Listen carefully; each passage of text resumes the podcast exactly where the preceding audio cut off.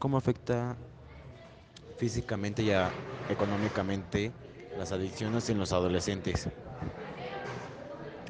Yo opino que las adicciones físicamente en los adolescentes afecta de manera que, que tienen un desgaste físico como por ejemplo resequedad de cabello, resequedad en los labios, sea, a esto me refiero que están deshidratados, adelgazamiento, ojos rojos, ojos llorosos, entre otros muchos más, más, síntomas. Esto también deriva de la tipo de adicción que tengan.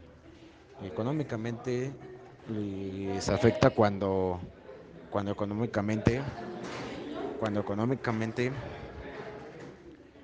eh, se ven en la necesidad de robar o, o así.